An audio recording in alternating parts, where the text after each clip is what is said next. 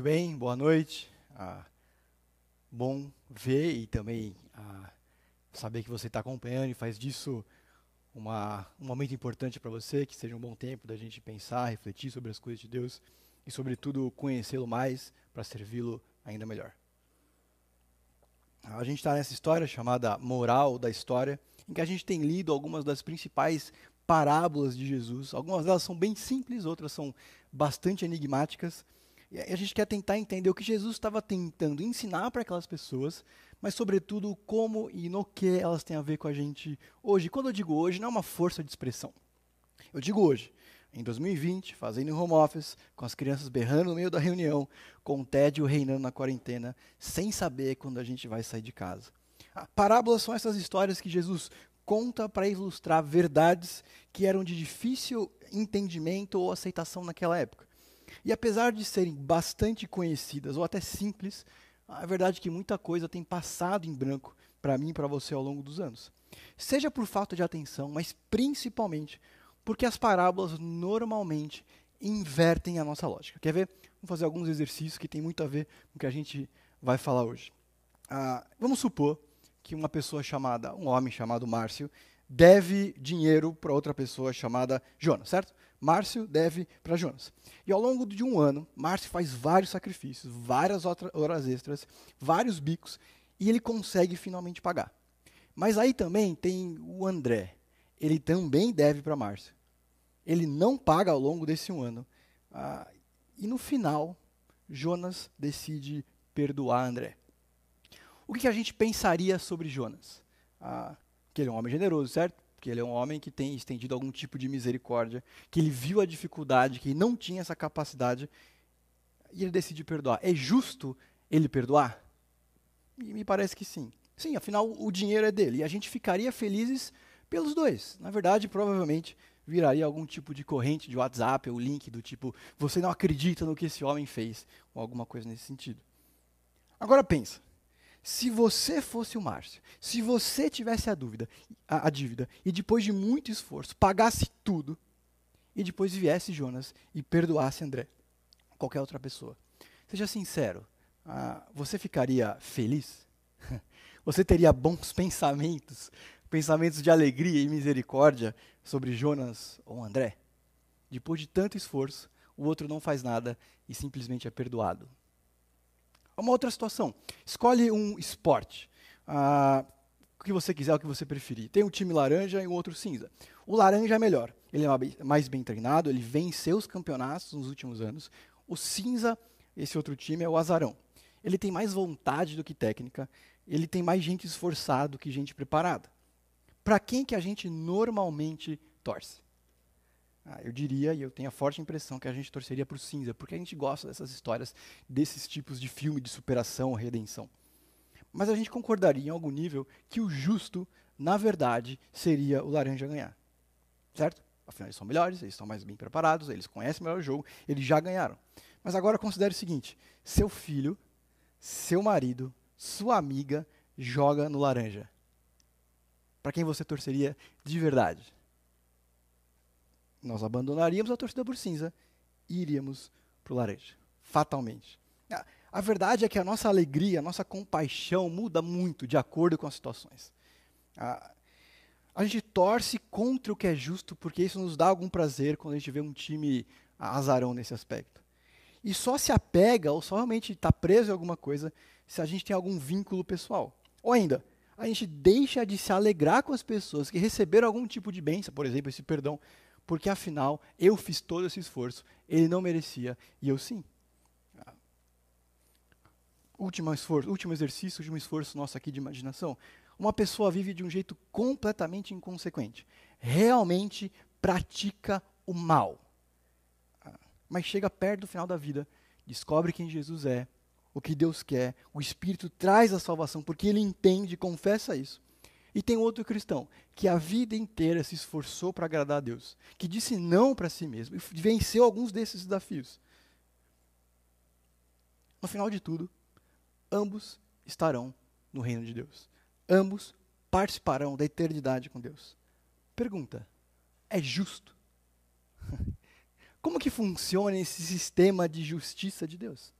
Quais são os riscos de não entender isso e o que isso produz em mim, me faz pensar ou reagir?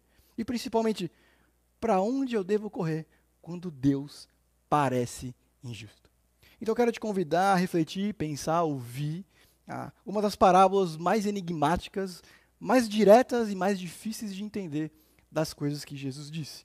Abre comigo, liga a sua Bíblia em Mateus capítulo 20, dos versos 1 ao 16.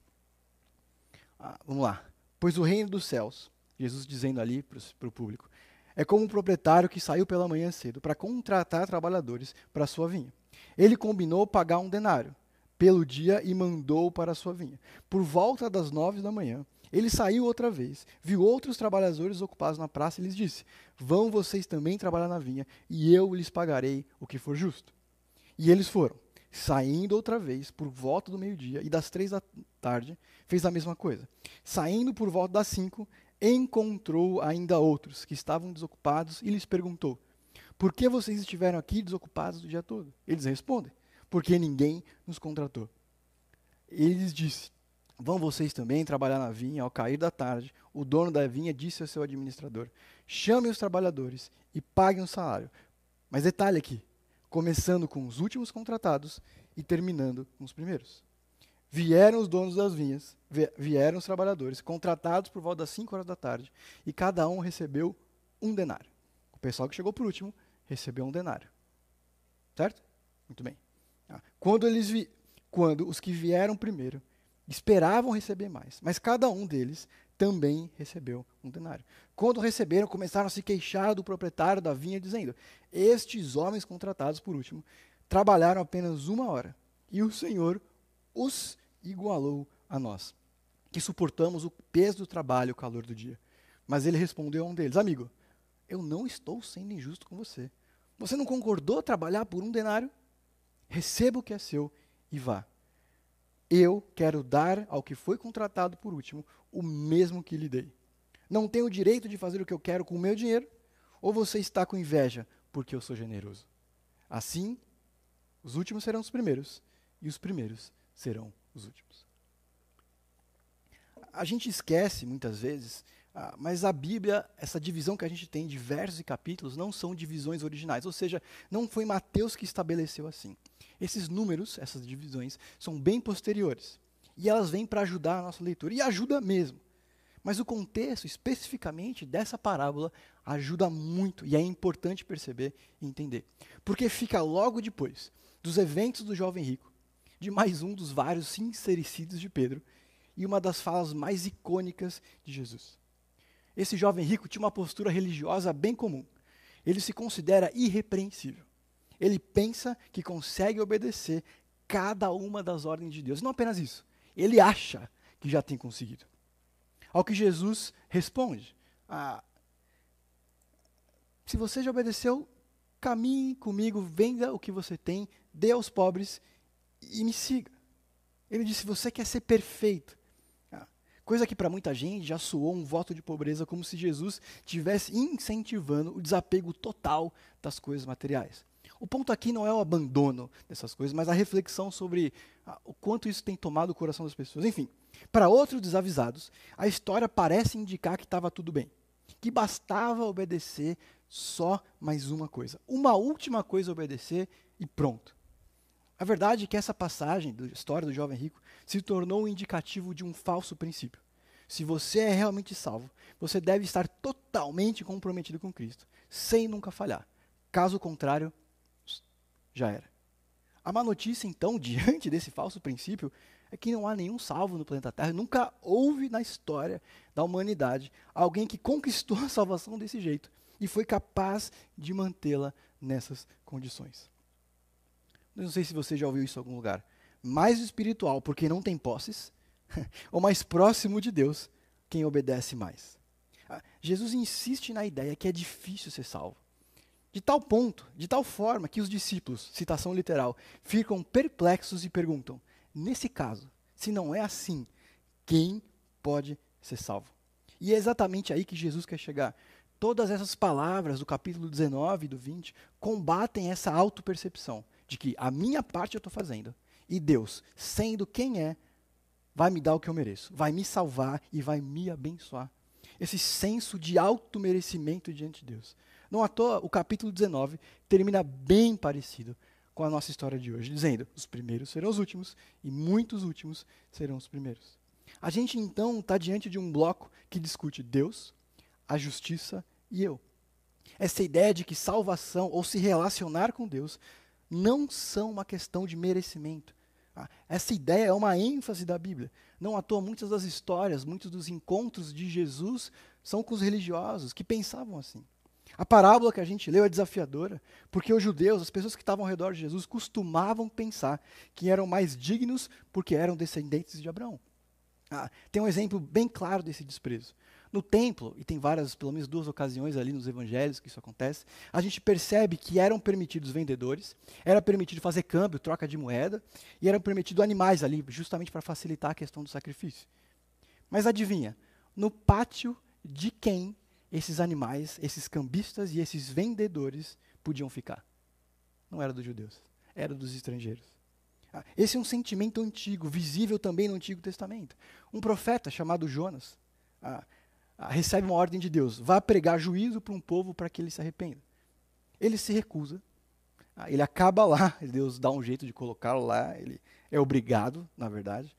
E depois, porque é por causa da pregação de Jonas, Deus deixa de punir. E ele diz assim para Deus: Eu sabia que você é um Deus misericordioso e compassivo, muito paciente e cheio de amor, que promete castigar, mas depois se arrepende. Agora, Senhor, tira a minha vida, eu imploro, porque para mim é melhor morrer do que viver. Ou seja, ele prefere morrer do que ver aquelas pessoas que não eram ele ou dele ah, serem, em algum nível, poupadas ah, do juízo de Deus. Essa parábola que a gente leu, desses trabalhadores que se sentem injustiçados, é uma parábola tensa. Porque todo mundo que estava ouvindo, e para a gente muitas vezes, parece que esse dono da via é injusto. Porque afinal, o cara que trabalhou, o trabalhador que esteve ali na vinha o dia inteiro, recebeu o mesmo que quem suou uma hora. O reino de Deus é bem diferente. O reino de Deus é tão diferente que Jesus precisa de uma ilustração, de uma parábola, para nos ajudar a entender. Jesus então está nos ensinando sobre qual deve ser a nossa atitude, percepção acerca de nós mesmos, dos outros e até em relação a Deus. As situações ah, costumam revelar o coração das pessoas. O trabalhador, os trabalhadores, na verdade, são chamados por esse Senhor em vários horários, de manhã cedo, às nove, ao meio-dia, às quinze e às dezessete. E aqui tem um parênteses importante. A gente não pode ficar procurando nas parábolas o significado de cada detalhe. Muita gente boa na história do cristianismo fez isso. Perdeu tempo e ensinou coisa errada, na verdade. Lutero, um dos heróis da reforma, começa a falar sobre a parábola do bom samaritano nos seguintes termos. A parábola é a seguinte: tem um, uh, um judeu viajando por uma estrada, ele é assaltado, agredido, ele é resgatado por um homem de uma etnia que os judeus rejeitam, os tais samaritanos. E ele diz assim: uh, que esse homem ele é entregue, ele deixa ele esse samaritano permite que esse homem assaltado se recupere numa hospedaria. e ele diz que o óleo usado para os ferimentos era Cristo, o vinho a, era a cruz e as duas moedas eram o Antigo e o Novo Testamento. Esse é um importante lembrete que, inspirado e sem erros, é só a Bíblia mesmo. O resto das pessoas, livros, eu e você precisamos conferir toda vez que a gente ouve ou lê alguém. Isso vale para qualquer pessoa que você ouvir falando sobre as coisas de Deus. Normalmente as parábolas têm uma direção específica. E ficar caçando significado vai nos desviar daquilo que realmente importa. E tem alguns detalhes que são importantes aqui, que significam algumas coisas interessantes. Primeiro, apenas os primeiros trabalhadores ah, recebem um combinado, apenas os primeiros recebem um combinado de receber como salário um denário, que correspondia a um dia inteiro de, de salário. Dois, o das nove da manhã, ele promete um valor justo. E os outros todos, a gente não tem os detalhes, mas eles têm algum tipo de combinado que todos ali os trabalhadores, independente do horário, aceitam e vão e seguem. Esse senhor da vinha, ele é claro e ele é justo. Mas na hora do pagamento, a ordem é invertida. Os últimos são os primeiros. Além disso, os primeiros têm a oportunidade de não apenas receber esses trabalhadores, e provavelmente foi motivo de alegria ver que tinha mais gente para trabalhar com eles, mas eles conseguem ver o pagamento que esse senhor vai dando para os outros. Os que chegaram por último recebem e ficam felizes. Um denário, correspondente, portanto, a um dia de trabalho. Da mesmíssima forma, os que chegaram por volta das 15 horas. Um denário. Meio-dia, um denário. Nove da manhã, um denário. Todos ganham o correspondente a um dia inteiro de trabalho. O pessoal que chegou cedo está animado. O texto diz que ele tem, eles têm algum tipo de expectativa. Se o pessoal que veio faltando uma hora ganhou um denário, valor cheio, se esse Senhor é tão generoso com eles, que dirá de nós? No entanto, essa expectativa vira decepção. Eles reclamam. Nós trabalhamos o dia todo nesse calor, e lembre-se, no calor do Oriente Médio, e fomos feitos iguais aos outros? A generosidade incomoda. Eles não querem justiça, eles querem privilégio, eles querem favoritismo. E a reclamação aqui, do jeito que ela é colocada, aparece como se eles estivessem ah, resmungando, alguma coisa repetitiva, meio ruminando. É alguma coisa que tem consumido o coração deles, e até que a hora que um deles fala. Eles revelam nessa situação o próprio coração. Eles chegam ao ponto de dizer: Você os pôs em igualdade a nós. A gente está aqui e você fez isso com eles. Eles não são dignos disso. Ah, o ponto todo dessa parábola é o seguinte: existe alguma coisa maior do que a justiça. Existe alguma coisa que é o que Jesus quer discutir para esses religiosos, para o público dele, inclusive para os discípulos, que ainda não entenderam exatamente a missão de Jesus, o que ele quer fazer e quem Deus é. Tem algumas coisas na vida que são justas, e aqui vão alguns exemplos. A matemática trabalha com números exatos, com precisão de números que não variam. A alimentação, quanto mais desregrado nós formos, pior para mim e para você.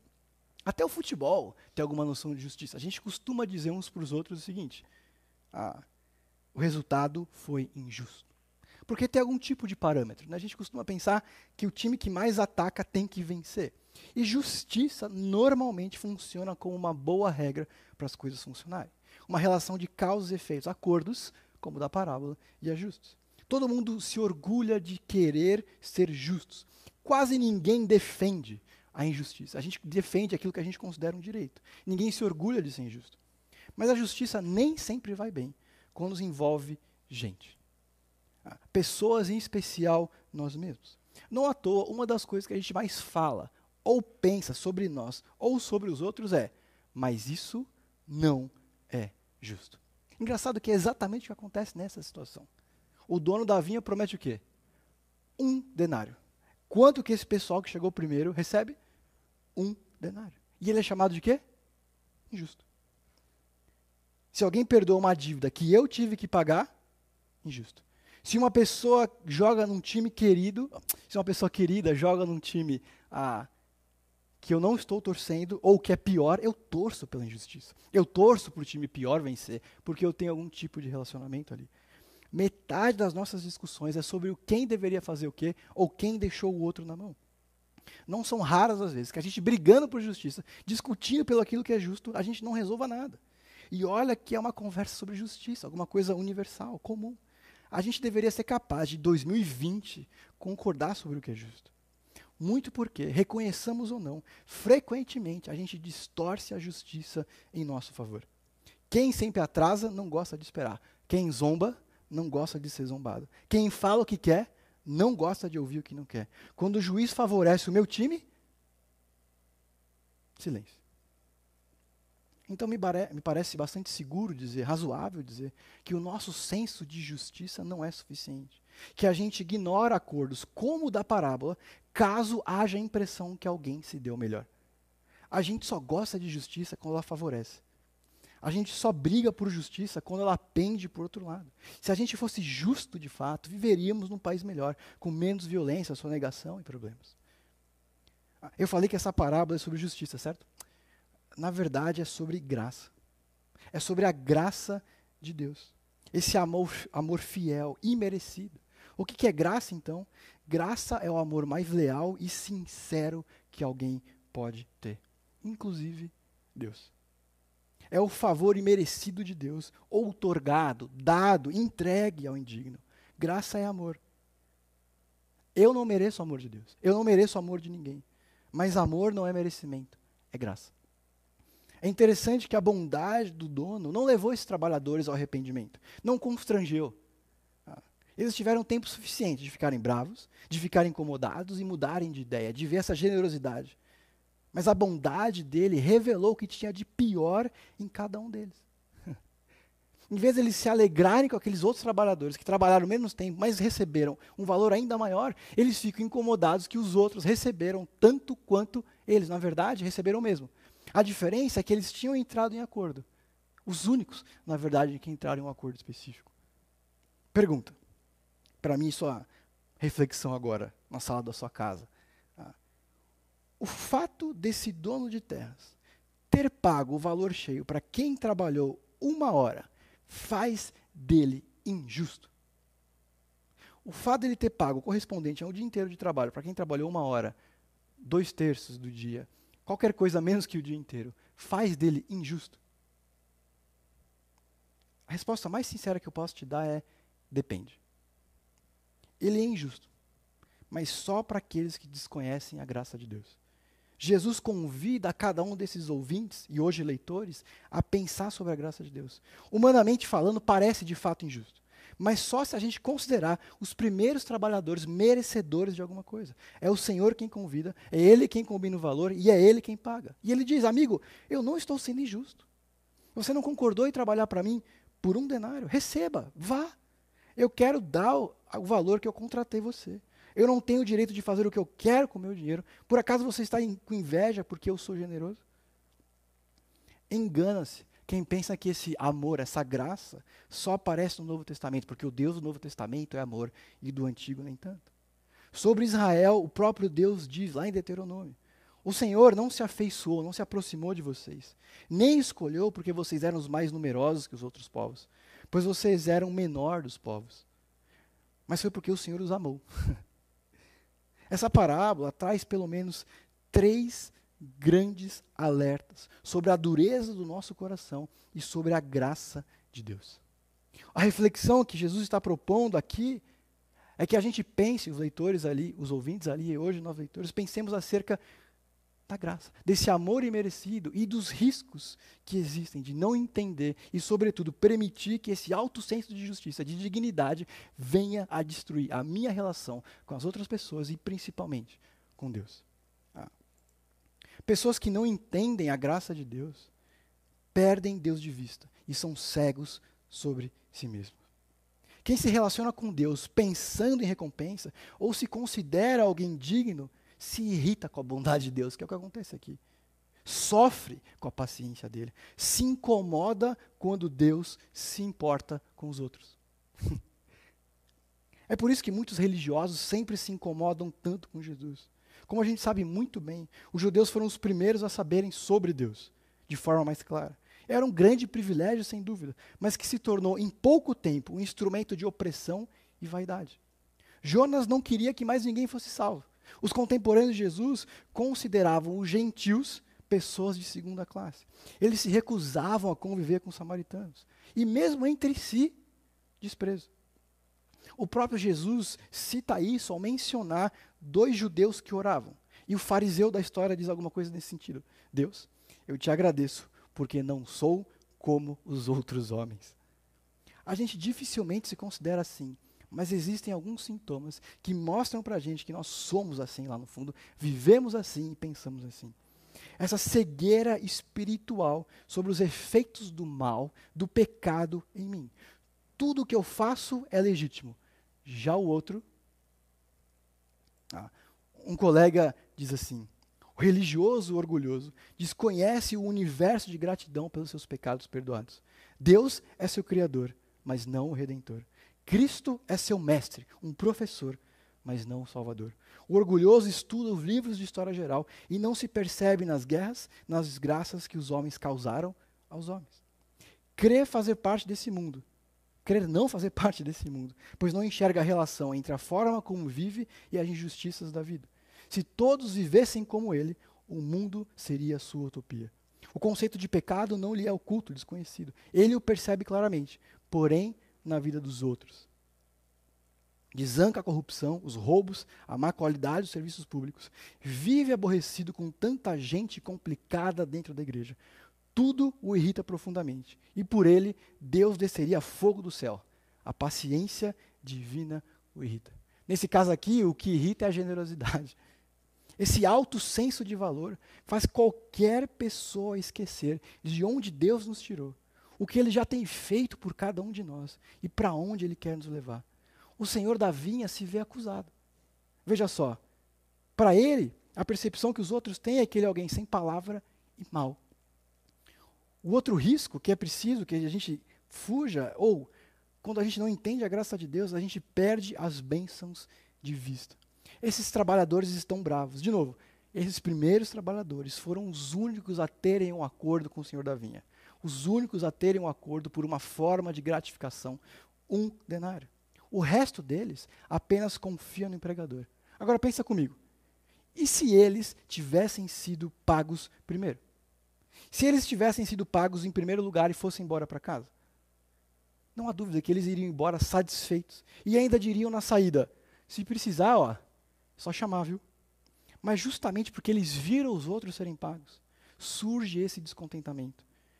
Não porque o patrão foi injusto, mas por causa do coração. Principalmente por inveja, como o próprio texto indica. A gente costuma pensar em inveja como a insatisfação pelo que o outro tem e eu não. Mas aqui está outro tipo de inveja. O que o outro tem, o que eu tenho e o outro tem também. São dois lados da mesma moeda. Isso me lembra uma entrevista que eu vi algum tempo atrás, que eu acho que eu já citei em algum momento. Ah, o repórter pergunta para um, um, dono de um, um, Porsche Cayenne se ele, tá, se ele gosta do carro, e ele responde que sim. Se ele está feliz com a qualidade, com, a, com o acabamento. Se ele gosta do produto, ele responde sim, com certeza, realmente é um produto premium. e aí ele pergunta: Você está feliz com o seu carro? E aí esse sujeito responde: Não, não estou. Porque quando eu comprei, só eu tinha. E agora, todo mundo tem. Primeiro, ele deve morar em Mônaco. Segundo, acho importante a gente não rir tão rápido desse dono de Porsche. Quem nunca deixou de usar uma roupa porque todo mundo tem? Quem nunca começou a rejeitar uma banda, alguma coisa nesse sentido, porque virou moda? O fato de todos terem não exclui a realidade que foi Deus quem deu e que é bênção dele mas perde valor. Perde valor, especialmente no nosso mundo de hoje, das coisas passageiras e do materialismo. Seja sincero, faça um exercício comigo. Quem já confessou para uma pessoa ter inveja de uma terceira? Não é esse tipo de inveja que a gente costuma brincar uns com os outros, de estar no escritório, quando a gente ia para lá, e, e via alguém na praia e dizia: Nossa, estou com inveja de você. Que inveja. Quem já confessou para Deus ser invejoso? Senhor, eu tenho inveja de fulano de tal. Meu chute? Eu acho que nós nunca fizemos isso. O que só pode dizer uma coisa: ou a gente já venceu o pecado da inveja, a gente varreu da face da terra, ou a gente não se reconhece assim. E isso é um problema muito grande. Parte porque em si só isso é muito ruim, é um pecado, uma ofensa contra o santo caráter de Deus, mas principalmente porque nos torna cegos para as bênçãos que Deus já tem dado. A gente se torna e é tornado insensível ao agir e ao cuidado de Deus na nossa história. Quer ver uma coisa interessante? Ah, um pouco depois do diálogo de Jesus com esse jovem rico, ah, essa dificuldade toda de ser salvo, de ninguém ser merecedor de nada, Pedro, sempre ele, vira para Jesus e diz o seguinte: nós deixamos tudo para te seguir. O que será de nós? Essa é uma pergunta honesta, mas que revela duas coisas. Um, ele está preocupado com recompensa e futuro. E dois, ele parece esquecer tudo o que Jesus já havia feito por ele. É como se ele não tivesse ganho nada, nenhum tipo de vantagem ou bênção em estar com Jesus naquele momento. E aqui tem alguma coisa curiosa e muito legal. Dos 32 milagres registrados até esse momento no livro de Mateus, e paralelamente com os outros evangelhos, dos registrados, tá bom? Ele fez muito mais coisa. Pelo menos em oito, os discípulos tiveram um benefício direto. Pelo menos oito milagres foram benéficos ou deram algum tipo de bênção clara para os discípulos, entre os quais Pedro estava, sem dúvida, presente. E olha que a gente não está considerando o privilégio de conviver com Jesus e nem mesmo a salvação em si. Já percebeu? o quanto da nossa alegria vai embora quando a gente vê Deus abençoando os outros? De novo, ninguém se avalia assim, ninguém se pensa como invejoso, ninguém se vê como invejoso. Mas pense em alguma coisa muito desejada por você, que você sempre quis ou ainda quer ter, mais um objeto do que qualquer uma pessoa ou outra coisa nesse sentido. Pronto. Pergunta: essa coisa perde valor se todo mundo tiver? Esse lugar paradisíaco de férias perde valor e desejo de estar se todo mundo já foi, todo mundo já esteve lá e é fácil de chegar? Perde. A verdade é que nós nunca estaremos contentes com Deus se, em vez de gratidão, a gente alimenta a comparação. Eu valho mais, eu tenho mais valor, eu leio a Bíblia. Mas não é sobre méritos. Um denário por dia de trabalho. Em um mundo que nem todos têm trabalho, eles têm. Em um mundo que nem todos que têm trabalho recebem, eles recebem. E um valor justo. Ah, pessoas que não entendem a graça de Deus, deixam de percebê-la, não se alegram com os que se alegram. E isso é um problema grande. A gente quebra a cabeça para tentar entender o que passa no coração desses primeiros trabalhadores. Não à toa a gente falou bastante deles. Mas se coloque no lugar dos últimos. Dos que esperaram o dia todo, até às 5, para conseguir trabalho. Ah. Pensa assim. Até às 5 eles estavam pensando o seguinte: eu vou voltar para casa de mãos vazias, sem comida para os meus filhos, sem orçamento para minha casa. Sem dúvida, quem começa a trabalhar desde o começo do dia, nas primeiras horas, tem uma certeza, apesar do dia pesado. Qual? Vai ter um pagamento. O fato é que esse Senhor das vinhas, o reino dos céus, recompensa todos os trabalhadores. E isso é motivo de alegria, júbilo, para usar uma palavra bíblica. Porque quem tem esse Deus nunca está sozinho. Todos os que trabalharam na vinha recebem. A questão é que os primeiros têm inveja. E isso os torna cegos e incapazes de se alegrar com os outros trabalhadores. O fato é que Deus cuida dos seus. E isso por si só é um privilégio inigualável. Que a gente nunca se esqueça que tudo que a gente tem é graça e generosidade de Deus, que Ele é poderoso para fazer infinitamente mais de tudo quanto pedimos ou pensamos. Jesus confirma a expectativa que existe recompensa em várias passagens da Bíblia, mas ao mesmo tempo elimina completamente. A recompensa é generosa, sem dúvida alguma, mas não por esforço ou mérito. A medida é a graça. Billy Graham, Spurgeon, Perpétuo e Felicidade, vale a pena pesquisar esses nomes, foram grandes servos e servas de Deus. Todos tiveram recompensas em vida e já têm desfrutado de tantas outras. Mas eles não são mais especiais que qualquer irmão ou irmã que ame o próximo, sirva a igreja e dê bom testemunho. Nós podemos todos, aqueles que são filhos de Deus, confiam no sacrifício de Jesus, descansar na certeza de que Deus é generoso que Ele é gracioso. Mas então o que Deus promete? O que Deus entrega para todos os seus filhos? O que eu e você podemos confiar? Ah, eu quero terminar com um lembrete que pode ser importante nesse momento. Ah, lá no último livro da Bíblia, os dois últimos capítulos, no comecinho deles, diz assim: Eu, então, eu vi um novo céu e uma nova terra.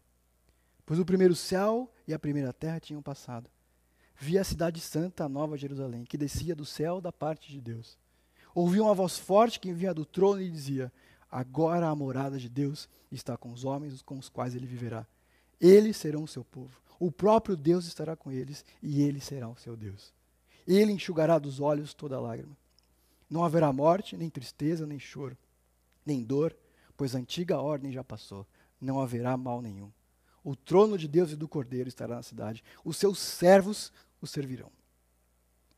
Eles verão a sua face.